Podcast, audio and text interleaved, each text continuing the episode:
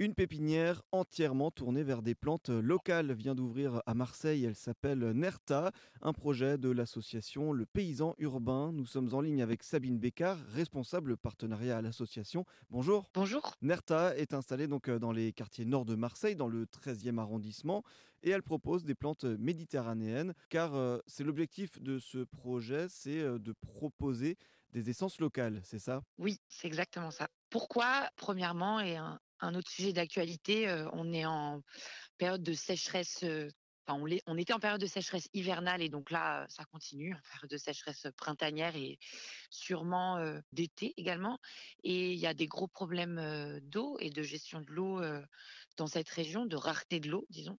Et en fait, avoir des plantes locales, des essences locales méditerranéennes, c'est avoir des plantes qui vont consommer beaucoup moins d'eau parce que euh, elles ont l'habitude et elles se sont développées dans un, dans un environnement euh, qui n'en a pas beaucoup. Il y a cet enjeu-là du, du manque d'eau et donc que ce sont des essences qui sont euh, très peu gourmandes en eau. L'autre aspect aussi qui est important, c'est de bah, finalement ce sont des espèces, des, des essences méditerranéennes, donc qui sont forcément habituées, adaptées à un Oui. climat chaud et sec.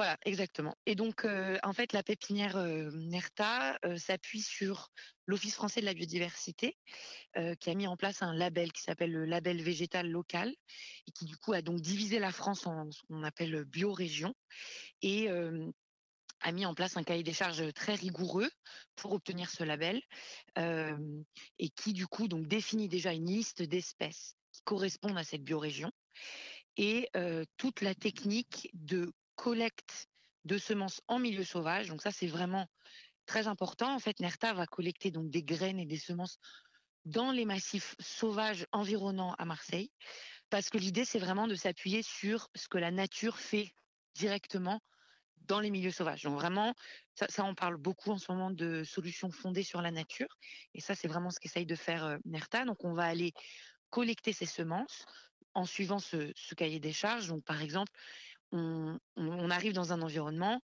on constate que telle espèce, disons le romarin, représente bien ce milieu-là. On va collecter les graines du romarin à la bonne saison, évidemment. Là, c'est très bientôt.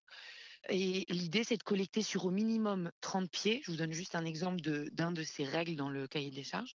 Au minimum 30 pieds pour pouvoir bien représenter euh, la diversité génétique des pieds de romarin dans cette zone-là et ensuite revenir à la pépinière, donc au cloître, dans le 13e arrondissement, et là faire le traitement des graines. Donc en fonction des espèces, les graines, il va falloir les traiter parce que c'est pas juste on la, on la met dans de la terre, il va falloir imiter des conditions naturelles dans lesquelles elles auraient été si on les avait pas collectées et qui leur sont nécessaires pour pouvoir germer également. Euh, c'est- quoi comme plante, par exemple, qu'on va trouver dans cette pépinière?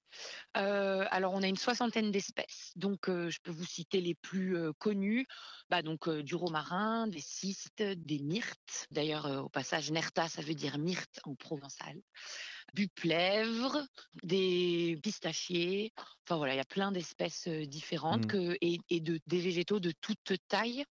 Et ça, c'est aussi très important d'avoir. euh, on se focalise beaucoup sur les arbres en ce moment, mais en fait, euh, d'avoir un couvert végétal bas, c'est aussi très important. Ça permet de créer et de maintenir une biodiversité, par exemple, de faune aussi, pas forcément euh, flore, de respecter cette, euh, cette biodiversité-là et ces équilibres-là. Effectivement, donc cette pépinière-là, euh, Nerta, qui vient euh, donc d'ouvrir à Marseille dans le 13e arrondissement, qui propose donc essentiellement des plantes méditerranéennes adaptées au climat local et donc aux enjeux aussi du changement climatique. Merci beaucoup Sabine Bécard de nous en avoir parlé. Je rappelle que vous êtes donc la responsable partenariat à l'association Le Paysan Urbain qui porte ce projet. Merci beaucoup. Merci à vous.